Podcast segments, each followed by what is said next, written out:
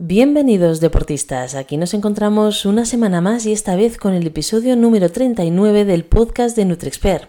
Soy Ana Grifos, dietista nutricionista especializada en deporte y vamos a comenzar entre todos este programa que pretende sumergirnos en el fantástico y desconocido mundo de la nutrición deportiva y los secretos que entraña.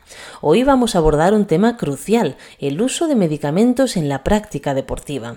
A menudo, y todos lo sabemos y hemos visto estas actuaciones, los deportistas deportistas recurren a medicamentos para aliviar dolores, mejorar el rendimiento tratar lesiones. Sin embargo, lo que no siempre se discute son los peligros que pueden surgir a corto, medio y largo plazo tras la toma de estos medicamentos. Vamos a sumergirnos en la ciencia y los hallazgos clave de varios artículos científicos relevantes para descubrir qué hay detrás de este preocupante tema y para acabar vamos a describir también algunas experiencias reales de diferentes deportistas que transmitieron tras la publicación de un, reel, de un reel sobre el uso del ibuprofeno en el deporte sus propias experiencias. ¿Estáis preparados? ¿Sí? Pues empecemos. Hoy hablaremos sobre qué medicamentos son los más usados en el deporte sin consejo médico previo y cómo puede afectarnos a nosotros a corto, medio, largo plazo. Seguro que conocemos amigos, conocidos, hemos visto deportistas que a menudo recurren a una variedad de medicamentos sin consejo médico previo para abordar algunas preocupaciones relacionadas con su rendimiento, algún dolor corporal y su bienestar. Algunos de los medicamentos que más comúnmente podemos ver que son usados en el deporte son los AINES, que son los antiinflamatorios no esteroideos, los analgésicos de venta libre, vamos, como el ibuprofeno, el naproxeno, que se utilizan para aliviar el dolor y la inflamación. Los atletas pueden tomarlos antes o después o durante el ejercicio para reducir molestias musculares y articulares. Luego también los analgésicos opiáceos, que a veces pues, los deportistas pueden recurrir a opiáceos recetados como la oxicodona para aliviar el dolor severo, especialmente después de lesiones graves. Estos medicamentos pueden ser muy adictivos y además tienen un alto potencial de abuso. También tenemos los estimulantes, que algunos deportistas pueden buscar aumentar su energía y concentración a través de estimulantes como la cafeína o incluso sustancias ilegales como algunas drogas que, bueno, no vamos a mencionar, no vamos a entrar ya en este tema. Estos pueden proporcionar un impulso temporal en la energía y la alerta del deportista. También tenemos suplementos para la pérdida de peso, que no dejan de ser también medicamentos. Algunas personas podemos o pueden recurrir al uso de este tipo de suplementación para perder peso como quemadores de grasa o diuréticos con la esperanza de perder peso rápidamente o cumplir ciertos límites de peso para ciertos deportes como pueden ser deportes por categoría de peso. Sin embargo, las consecuencias que pueden tener después, esto raramente mm, lo piensan o si lo piensan, a veces priorizan el rendimiento a corto plazo que la salud a corto, medio y largo plazo. También tenemos los anabolizantes y esteroides que algunos deportistas pueden usar esteroides anabólicos para aumentar la masa muscular y la fuerza. Estos medicamentos son ilegales en la mayoría de los deportes y pueden tener efectos secundarios graves. El problema es que aunque en la Unión Europea está bastante regulado, actualmente con el tema de Internet que podemos comprar suplementos en varios países, a veces sin quererlo, incorporamos en nuestra alimentación, en nuestra suplementación, anabolizantes sin querer que van dentro de algunos suplementos que obtenemos a través de otros países. Así que tenemos que ir con mucho cuidado. Luego también tenemos medicamentos para el asma. En algunos casos los deportistas pueden utilizar inhaladores de medicamentos para el asma sin una receta médica con la esperanza de mejorar su capacidad pulmonar y resistencia. Esto realmente puede ser peligroso si no se monitorea adecuadamente. Y por último, tenemos también los relajantes musculares que pueden utilizarse para aliviar la tensión y los calambres musculares. Los atletas pueden recurrir a ellos para mantenerse en competencia a pesar de algunos problemas musculares. Quizá me olvido algunos eh, medicamentos como pueden ser eh, las, eh, la ultralebura o algunos de estos para detener el movimiento intestinal en caso de diarrea o en caso de mareos si estamos en competición en mar abierto Y esto, bueno, son otros tipos de, medicamentos ya usados en, en, algunos deportes muy específicos, pero que también tenemos que estar alerta y tenemos que conocerlo. En muchos casos estos medicamentos se utilizan, como hemos dicho, sin consejo médico, debido a la percepción de que proporcionarán beneficios inmediatos, como el alivio del dolor, eh, alivio de un mareo, mejora del rendimiento, recuperación más rápida, pero el uso indebido de estos medicamentos puede tener consecuencias muy perjudiciales para la salud, para el rendimiento, y los atletas tenemos que ser conscientes de estos riesgos asociados con el uso de medicamentos sin supervisión médica y buscar asesoramiento profesional para abordar estas necesidades de salud y rendimiento. Aquí sí que es verdad que yo puedo hacer una llamada a la acción, ¿no? A tomar conciencia. Sin embargo, el único profesional que puede recetar y recomendar medicamentos son los eh, médicos. Ningún otro profesional puede recomendarte ningún tipo de, de medicación.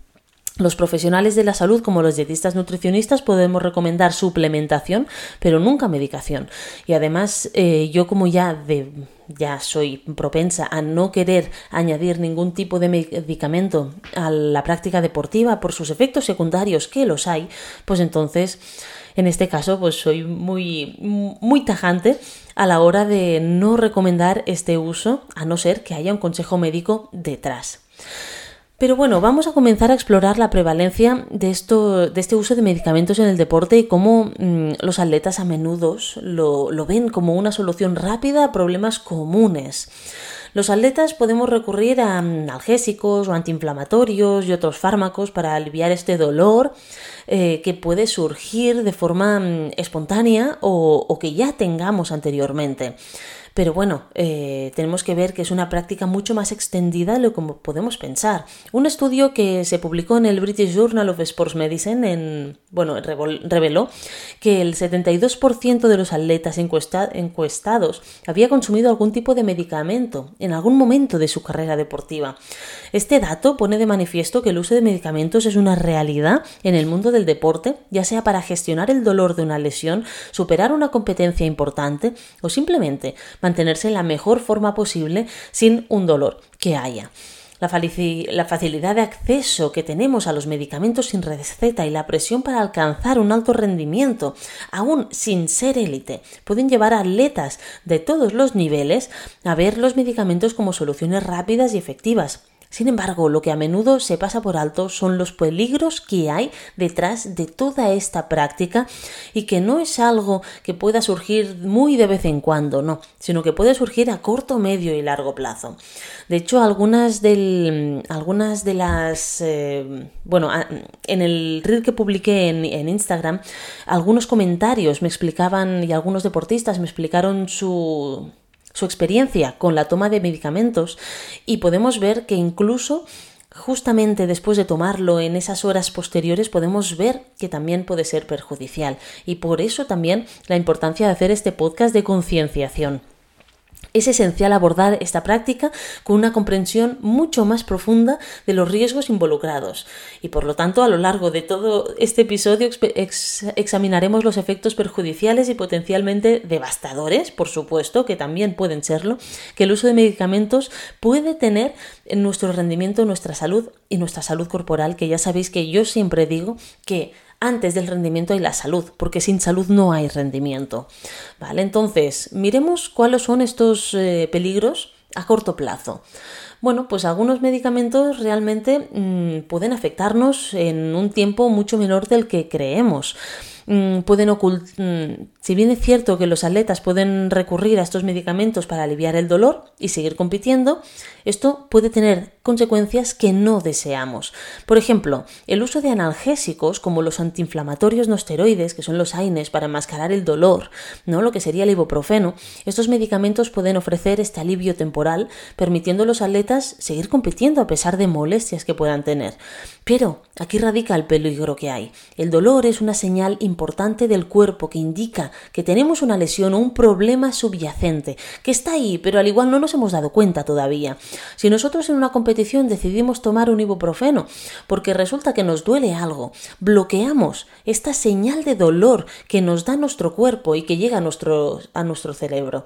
Lo bloqueamos con analgésicos y los atletas podemos correr el riesgo de agravar una lesión existente o de desarrollar problemas mucho más graves.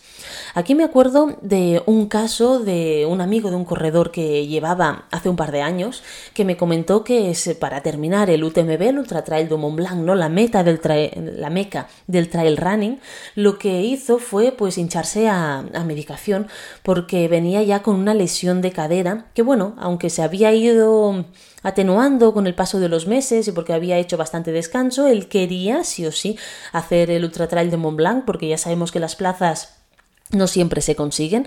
Y bueno, sí, lo consiguió, terminó los 170 kilómetros, pero ¿a qué precio? Pues el precio fue que desde entonces no puede volver a competir.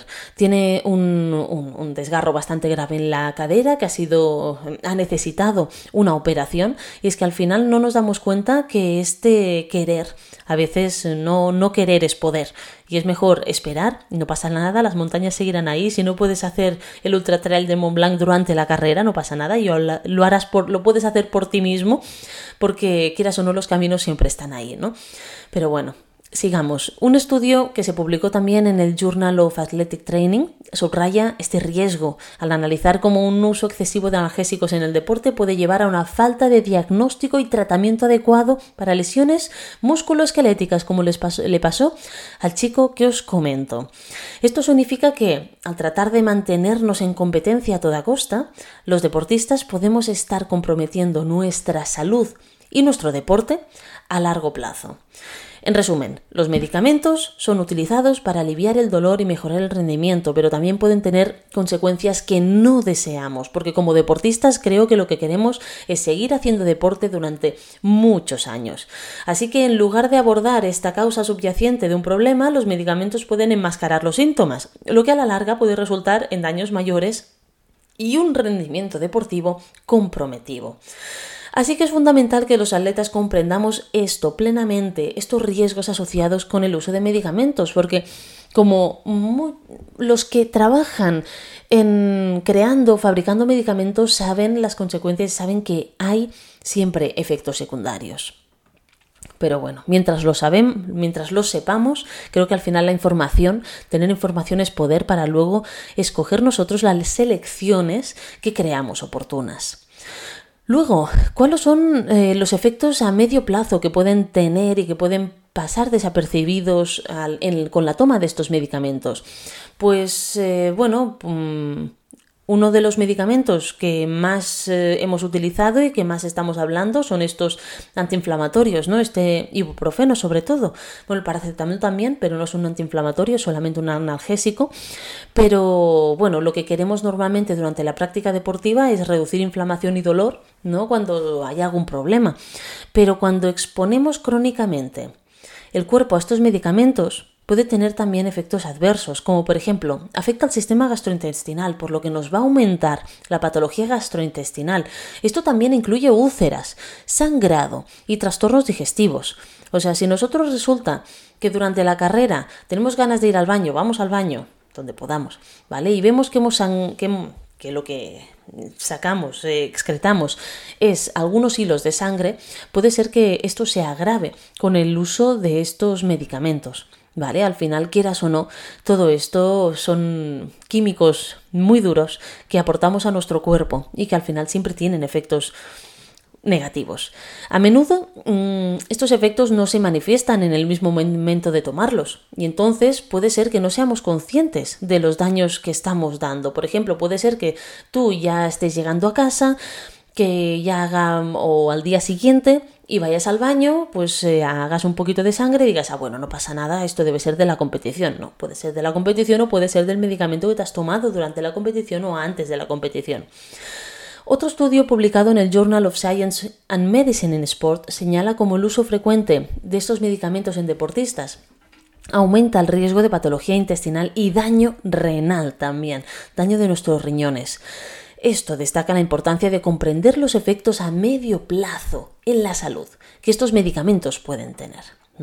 Además, algunos medicamentos que se utilizan también para este dolor y esta inflamación interfieren con la coagulación sanguínea. Esto no solo puede aumentar el riesgo de sangrado, sino que también puede afectar a la capacidad de nuestro cuerpo para recuperarnos después de las lesiones. Y mira que nosotros mm, seguro que no éramos conscientes de estos riesgos cuando pensamos en tomar algún medicamento para seguir compitiendo, pero es que además los deportes a los que nosotros vamos a, competir o vamos a hacer normalmente son deportes en los que los riesgos a golpes, a sangrados, puede ser bastante elevado, ¿no? Una caída. Entonces, ostras, que esto puede afectar a la, a la coagulación, pues no es buena idea. De la misma manera que, que si afecta también a la capacidad de recuperarnos de las lesiones, piensa que una lesión no tiene por qué ser un esguince o un desgarro. Una lesión puede ser estas pequeñas roturas musculares que de forma común y normal suceden durante la práctica deportiva, ¿no? Entonces, estas micro roturas musculares que son normales y que no pasa nada, ¿vale? Porque son las lo que decimos, las agujetas al final, pues también pueden tardar mucho más a recuperarse, ¿no? ¿Cuántos de nosotros conocemos o hemos sufrido alguna vez unas agujetas interminables que no se nos han ido hasta el cabo de cuatro o cinco días. Bueno, pues al igual, eh, sin, mm, sin tomar estos medicamentos se hubiesen ido antes o procurando una buena recuperación después. Siempre digo que mm, al final la inflamación eh, es algo normal que tiene que suceder porque es un proceso fisiológico habitual durante la práctica deportiva. Entonces, si nosotros damos un, un medicamento para atenuar la inflamación o para evitarla, el cuerpo lucha no solamente para seguir inflamándose, para competir bien, sino, sino que además lucha contra este efecto del medicamento que le hemos dado. Así que estamos haciendo como una contradicción, ¿no? El cuerpo ha de inflamarse para para poder desarrollar su práctica deportiva, eh, pero nosotros le damos algo contrario, entonces todavía trabaja más. De aquí también que los órganos también trabajen más para contrarrestar todo esto. Esto no es para nada adecuado, sobre todo cuando hablamos de competición, bueno, en ningún tipo de competición, pero sobre todo en competiciones muy largas o intensas, todavía menos, ¿vale? Así que como veis, efectivamente hay muchos peligros del uso de deporte, que el uso de medicamentos en el deporte que podemos tener y que muchas veces nos pasan desapercibidos.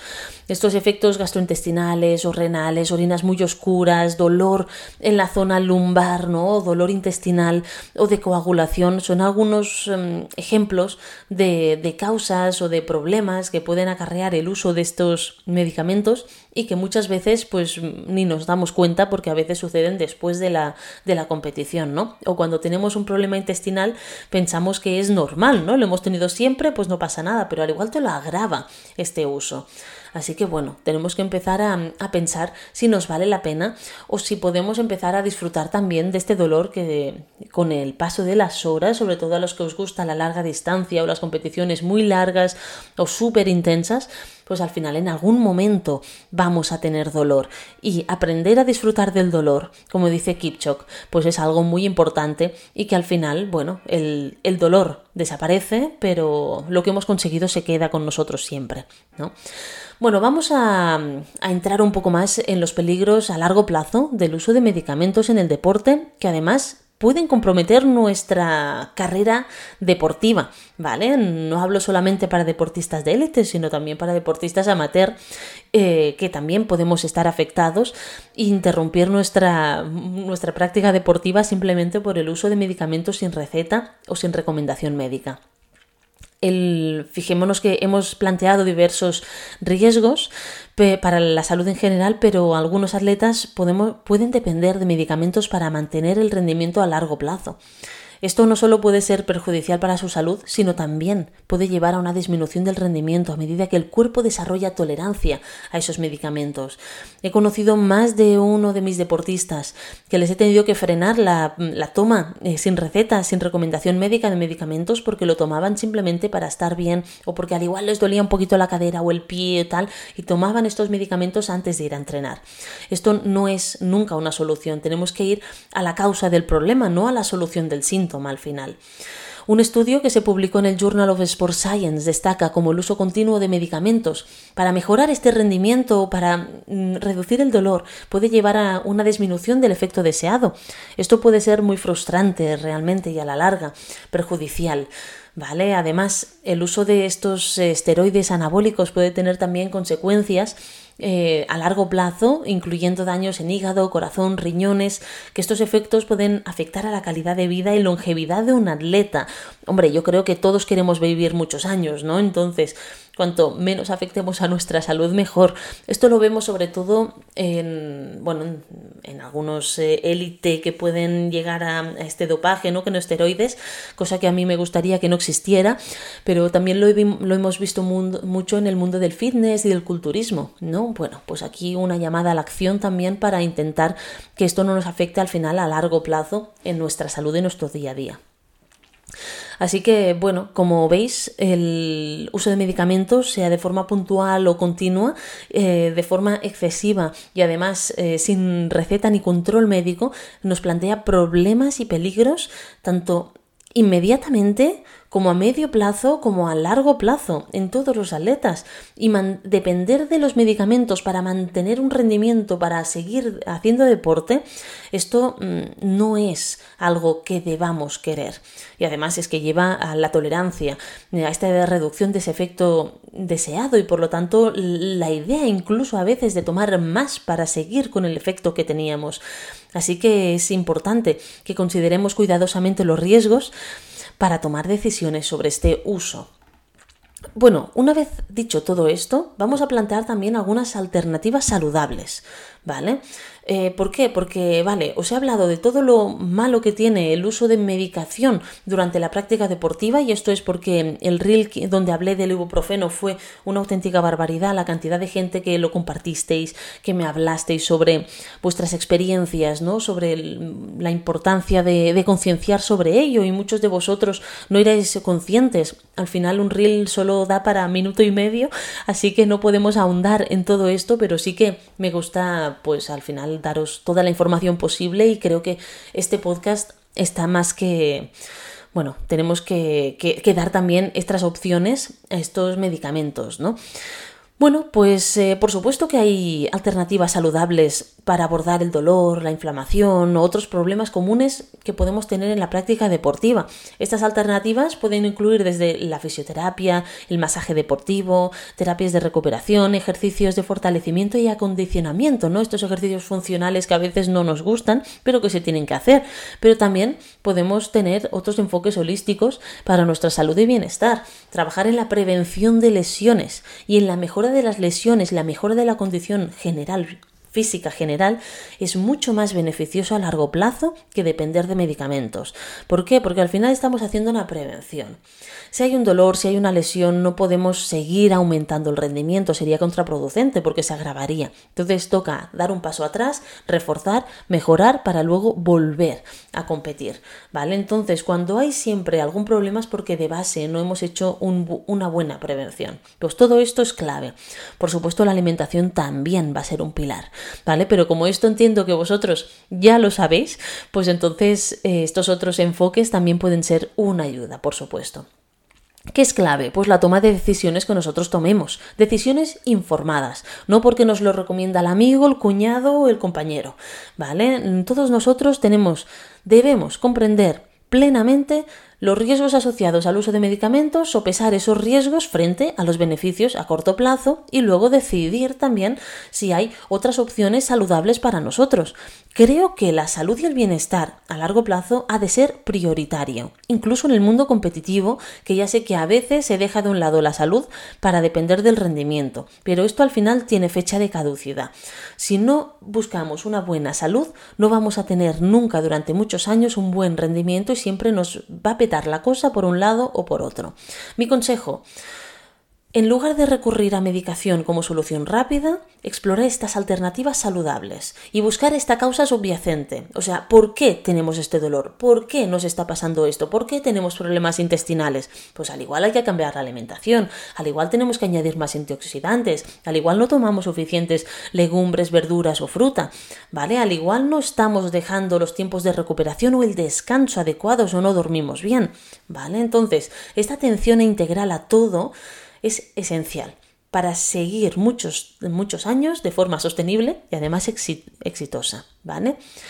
Bueno, a ver, mm, vamos a hablar de lo que a mí me interesa, ¿no? De estos alimentos, de estos nutrientes, que, bueno, no replicarán exactamente los efectos de los medicamentos, por supuesto, pero en ciertas situaciones pueden desempeñar un papel súper importante en la mejora del rendimiento y en la gestión de afecciones de forma más segura y, ¿por qué no?, también más saludable. ¿Vale? Entonces, vamos a ver.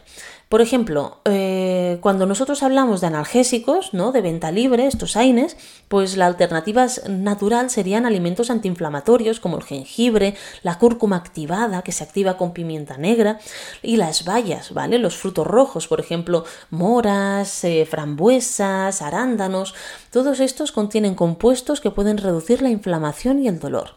La bromelina en la piña también tiene propiedades inflamatorias. ¿Vale? Entonces, estos alimentos, ¿qué es lo que contienen? Antioxidantes y compuestos antiinflamatorios para ayudar a reducir la inflamación y el dolor sin los efectos secundarios de los AINES, porque además, como aportan muchas vitaminas y minerales, nos van a beneficiar mucho más. Luego tenemos pues estos analgésicos opiáceos, ¿no? que hemos hablado. La alternativa natural serían alimentos ricos en triptófano, como el chocolate, las nueces, el plátano. Todos estos alimentos ayudan a liberar serotonina, que tiene propiedades analgésicas relajantes, ¿vale? Entonces, la serotonina es la hormona de la felicidad. Estos alimentos nos proporcionan esta sensación de bienestar y ayudan a reducir el dolor de forma natural al promover la producción de esta hormona serotonina tan importante. Los estimulantes, bueno, pues oye, una alternativa natural sería el café, ¿no? Que hay la cafeína, eh, el té y alimentos ricos en antioxidantes como las frutas y las verduras. Los carbohidratos complejos como la avena y la quinoa también nos proporcionan energía sostenible en el tiempo, ¿vale? Entonces, la cafeína en el café, en el té, en el mate y en el guaraná puede mejorar la concentración y la energía, siempre que no nos pasemos y entonces nos ponga nerviosos. Y los carbohidratos complejos como la quinoa, el trigo sarraceno, el mijo, el amaranto proporcionan esta energía a largo plazo y estabilizan también los niveles de azúcar en sangre, sobre todo cuando lo tomamos estos granos enteros que tienen fibra. ¿Vale? Si le quitamos la fibra, entonces sería un azúcar de mucha más rápida liberación y no sería tan saludable como si mantenemos la fibra presente. El arroz también podría ser siempre y cuando mantengamos la fibra, es decir, el arroz integral. Luego, estos suplementos que tomamos para la pérdida de peso, bueno, pues una alternativa natural son los alimentos ricos en fibra, como frutas, verduras, mm, verduras de hoja verde, legumbres. Todo esto ayuda a controlar el apetito. La fibra es saciante. Entonces, cuanto más fibra incluyamos a nuestra alimentación, más sensación de saciedad tendremos. El té de hierbas y el agua también son alternativas saludables a las bebidas diuréticas.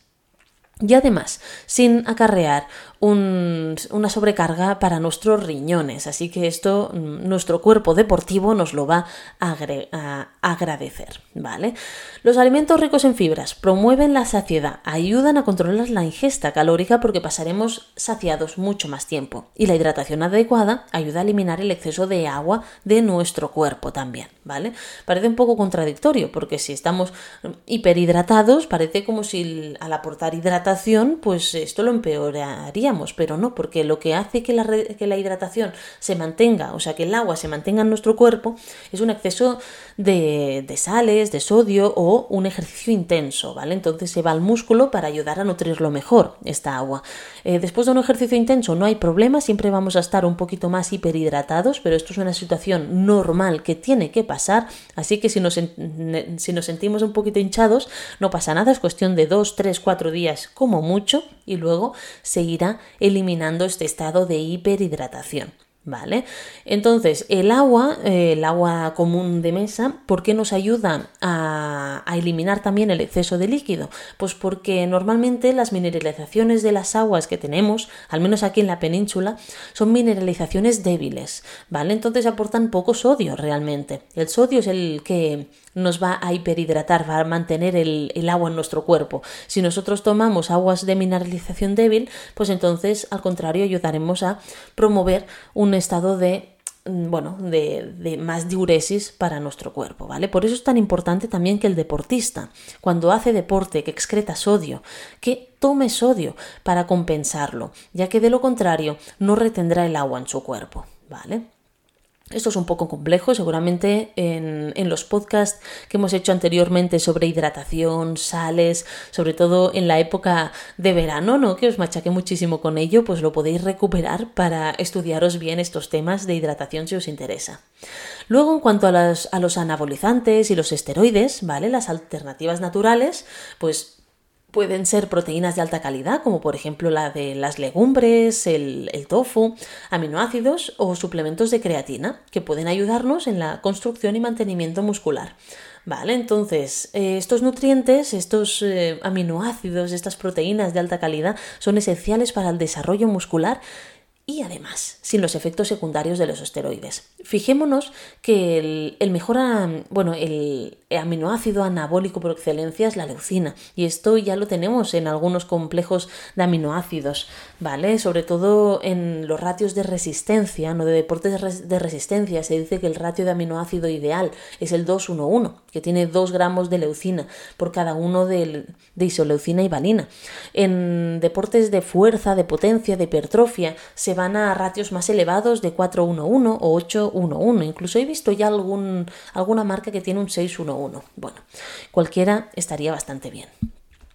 Cuando vamos a ver medicamentos para, para, el asma, ¿no? Para controlar el asma, para aumentar esta capacidad respiratoria, pues algunos alimentos ricos en antioxidantes como frutas, verduras o incluso también el, la menta y la hierbabuena, el eucalipto también, pues nos puede ayudar a expandir este, esta, capacidad pulmonar, ¿vale? Los alimentos ricos en antioxidantes también a reducir la inflamación pulmonar, si fuera el caso. Los antioxidantes y este mentol que hay en estos alimentos, como la hierba y la hierbabuena, ah, la menta y la hierbabuena, tienen estas propiedades que nos ayudarán tanto a ser antiinflamatorios como expandir y, y tener una sensación de frescor en nuestros pulmones que nos pueden beneficiar tanto a personas que tengan asma como a personas y deportistas que no la tengan y quieran ayudar a mejorar su rendimiento. Ya sabéis que en nuestro blog publicamos hace no mucho y también en YouTube tenéis un vídeo precisamente sobre el mentol y cómo puede ayudarnos en el rendimiento, ya que ya hace algunos años que se sabe, pero está poco estudiado. Así que podéis recuperarlo si os apetece. Por último, hablamos de los relajantes musculares, ¿no? Estas alternativas naturales podrían ser los alimentos, por ejemplo, ricos en magnesio, como las nueces, las espinacas, el plátano, que ayuda a relajar nuestra masa muscular. ¿Vale? El magnesio es un mineral que contribuye a la relajación muscular y puede ayudar a aliviar la tensión muscular de manera natural. Si bien los alimentos y los nutrientes pueden ser alternativas saludables, es esencial que nosotros como deportistas consultemos siempre con un profesional de la salud o nutricionistas deportivos antes de realizar cualquier cambio significativo o prueba durante una competición, ¿vale? O sea, siempre cualquier estrategia tiene que ir supervisada porque cada uno de nosotros somos únicos, individuales y nos gustan unas cosas u otras. Así que las necesidades dietéticas pueden variar también. En función a esto y en función a la edad, al sexo, al tipo de deporte y a la salud en general. Así que, por favor, con cuidado, no porque os diga yo ahora todo esto, pues empezáis a tomarlo todo de golpe. Todo poquito a poquito y paulatino, ¿vale? Para ir probando los efectos de cada cosa. Entonces, ¿por qué? Eh, los deportistas no debemos usar medicamentos sin consejo médico durante un evento deportivo. Pues por varias razones. Primero, por por los riesgos sobre la salud. Muchos medicamentos tienen efectos secundarios, por no decir todos, y además interactúan de forma negativa con otros medicamentos o condiciones médicas que estén preexistentes. Tomar medicamentos sin supervisión médica puede plantear riesgos graves para nuestra salud, especialmente durante la actividad física intensa, como puede ser una competición. Luego, en segundo lugar, por doping y reglas deportivas. Muchos medicamentos, especialmente aquellos que mejoran el rendimiento o que son ilegales en el deporte, están prohibidos por las organizaciones deportivas y se consideran dopaje. Los atletas que dan positivo en pruebas antidopaje se enfrentan a sanciones severas, incluyendo descalificaciones y suspensiones. ¿Qué ocurre aquí? Que a los únicos que se le hacen control antidopaje son precisamente a los que ganan, ¿no? A los 3, a los 5, a los 10 primeros. Y resulta que los amateurs, los que van detrás o de los, los que, bueno, todos los demás se pueden tomar algunos medicamentos que no saben ni siquiera que son, que pueden constituir dopaje o, poner en riesgo su salud. ¿Por qué? Pues porque no hay nadie tampoco que les informe. Así que por favor, siempre con un profesional al lado que te diga si mm, es adecuado o no para ti. Yo, sin duda, ya sabéis mi respuesta, yo prefiero siempre aguantar el dolor y, si tienes un dolor es porque algo pasa por ahí. Así que yo siempre mm, voy a alternativas mucho más naturales y al menos que tener ese dolor de base para ver dónde puedo apretar o no, pues mm, lo prefiero. Luego, en tercer lugar, por rendimiento justo y ética deportiva. ¿Por qué no mencionarlo? El uso de medicamentos para mejorar el rendimiento pues socava la integridad y la ética del deporte. Y el deporte se basa en la competencia justa y en la igualdad de oportunidades para todos los atletas. El uso de medicamentos, por supuesto, distorsiona esta igualdad y da ventaja injusta a algunos competidores. ¿Qué ocurre? Que ya sabemos todos que hay algunos deportes que es mucho más probable que que haya este, este doping, ¿no? este rendimiento injusto por el uso de algunas sustancias y algunos que bueno no, no es tan habitual. Sin embargo, fijaros que en el mundo del trail running están empezando a entrar y han habido ya muchas descalificaciones por usar sustancias que no se deberían. ¿Vale? Así que, jo, pues a mí me gustaría que esto no, no fuera así, que esto no existiera y entonces que todos los atletas pues compitieran por igual. En cuarto lugar, por la dificultad en el diagnóstico y tratamiento adecuado si hay una patología de base. Tomar medicamentos enmascara los síntomas, ya lo he dicho, como el dolor o la fatiga, y puede dificultar el diagnóstico y tratamiento adecuado de lesiones o afecciones que podamos tener y que no lo sepamos hasta ese momento que hemos puesto nuestro cuerpo al límite. Esto, por supuesto, puede llevar a una atención médica inadecuada y al empeoramiento de problemas de salud que tengamos. ¿Vale? En quinto lugar, por los potenciales efectos negativos en el rendimiento que puede tener. Algunos deportistas podemos tomar medicamentos para mejorar el rendimiento, pero los efectos son impredecibles y en muchos casos perjudiciales. Los medicamentos pueden afectar a la concentración, a la coordinación, a la respuesta física de formas no deseadas, pueden promover una deshidratación, una diuresis, cosa que no es nada deseado en el deporte. Y por supuesto por algunas consecuencias legales y éticas. Pues los medicamentos sin receta médica se pueden tener consecuencias pues devastadoras y los atletas podemos enfrentarnos a problemas legales si se descubre que se han adquirido o utilizado de forma indebida, ¿vale?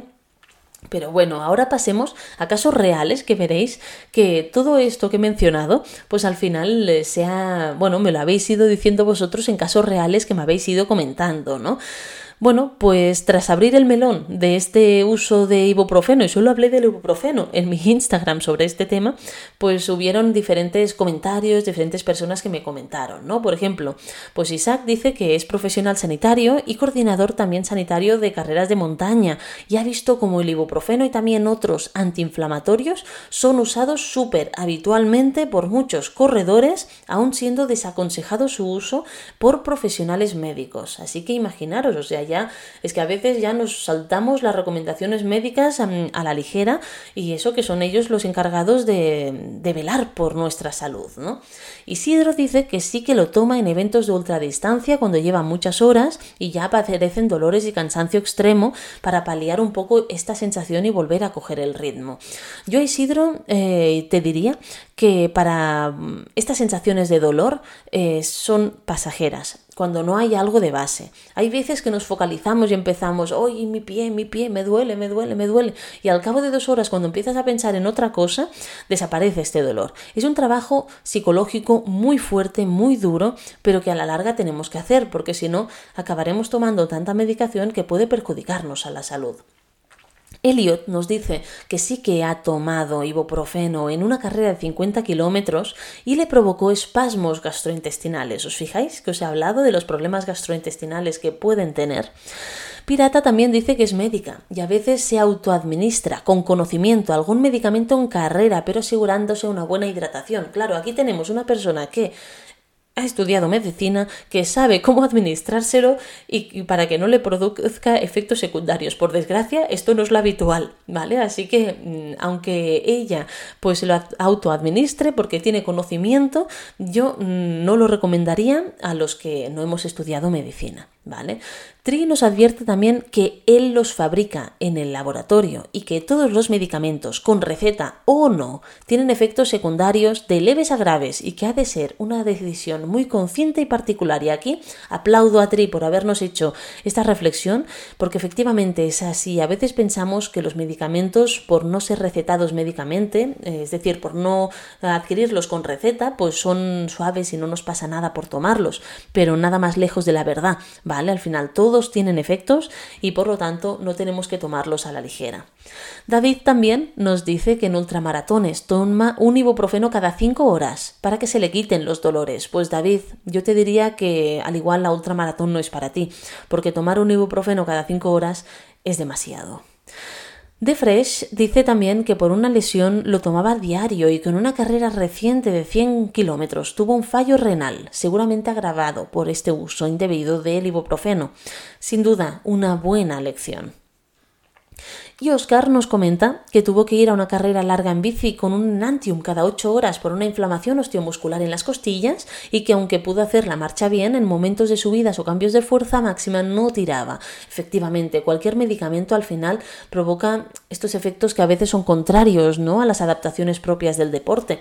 Así que también puede tener unas consecuencias sobre, sobre el rendimiento. Así que ahora no solamente ya sabéis las consecuencias negativas a corto, medio, largo plazo, también sabéis las alternativas que podéis usar en base a la alimentación y algunos ejemplos que son reales, eh, que al final lo podéis ver también porque algunos son comentarios del reel del ibuprofeno que podéis ampliar vosotros, lo podéis eh, buscar y ampliar y comentar vuestro caso, lo que habéis visto en carreras y al final creo que todo esto son cosas que tenemos que conocer.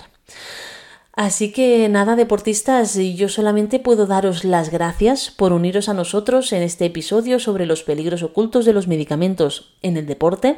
Espero que esta información os ayude a tomar decisiones mucho más informadas y seguras en vuestro viaje en el rendimiento deportivo y en la salud, y que la salud y el bienestar tienen que ser la base de cualquier actividad atlética. Por favor, seguir disfrutando del deporte de forma saludable y responsable. Y ahora sí, deportistas, finalizamos este episodio sobre los peligros ocultos tras el uso de medicamentos en el deporte y solo me queda daros las gracias por uniros hoy a nosotros. Espero que esta información os ayude a tomar decisiones informadas, seguras y que sea un aprendizaje en este mundo del deporte porque ya lo sabéis, sin salud no hay rendimiento y nosotros queremos seguir disfrutando muchos años más del deporte de forma segura segura, saludable y responsable. Nos vemos la próxima semana y no dudéis que si tenéis más dudas sobre nutrición deportiva o queréis un asesoramiento individualizado, podéis poneros en contacto con nosotros en el mail info arroba nutriexpert.com o en nuestras redes sociales arroba nutriexpert y arroba anagrifols.